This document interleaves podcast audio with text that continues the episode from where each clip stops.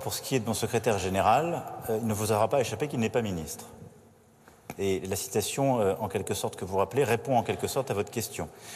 Et pour ce qui est euh, d'un homme qui, depuis plusieurs années, passe ses nuits et ses jours à servir l'État avec un dévouement et une intégrité dont je peux témoigner, dans une époque où, respectant les lois qui ont, été votées il y a maintenant près de dix ans, il n'y a plus d'intervention dans les dossiers particuliers, et après que sur cette même affaire, l'enquête préliminaire ait d'abord classé le dossier, je considère que la décision, euh, je prends, est tout à fait légitime. La justice suit son cours en, totale indépendance, mais euh, ce ne sont pas ces décisions de procédure sur un dossier qui est instruit maintenant depuis plus de cinq ans et qui a déjà fait l'objet d'un classement. Ce ne sont pas des décisions de procédure qui doivent conduire à, prendre des décisions administratives et euh, pour moi à choisir mes collaborateurs. Il a donc toute ma confiance. Pour ce qui est du garde des Sceaux, j'ai eu l'occasion de rappeler, lorsque je crois je présentais euh, mon programme présidentiel de 2022, que c'était un cas très particulier.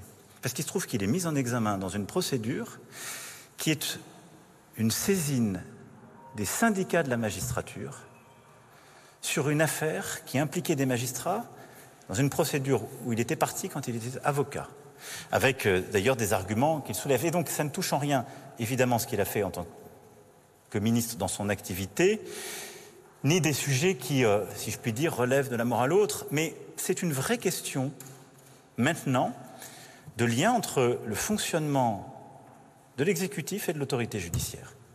Et donc, je souhaite que la justice puisse suivre son cours, qu'il puisse défendre ses droits, mais je considère que ça n'a rien à voir avec une jurisprudence qui existait ou les engagements que j'ai pu prendre, compte tenu de la nature même de l'affaire. Je ne peux pas vous dire euh, mieux que cela. C'est ce que j'avais défendu euh, il y a quelques mois. C'est ce que je continue de défendre avec euh, beaucoup de clarté, parce que ce n'est pas tellement une surprise, le fait qu'il y ait cette audience, et la mise en examen existait déjà.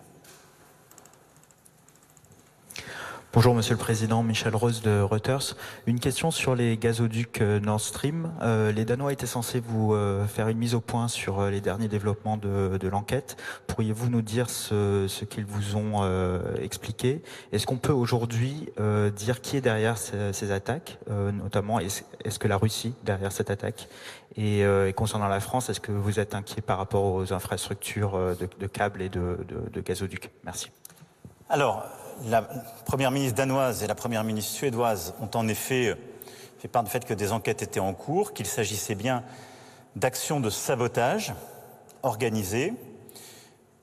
Elles ont aussi rappelé qu'à ce stade, il est impossible d'attribuer ces actions de sabotage. Et donc, euh, je pense que les deux premières ministres sont elles-mêmes très prudentes dans leur expression publique. Je ne fais ici que rapporter leurs propos. Nous avons d'ailleurs proposé à l'ensemble des pays qui ont des infrastructures gazières mer Baltique et mer du Nord de procéder à des opérations coordonnées. Nous en faisons de manière régulière avec notre marine pour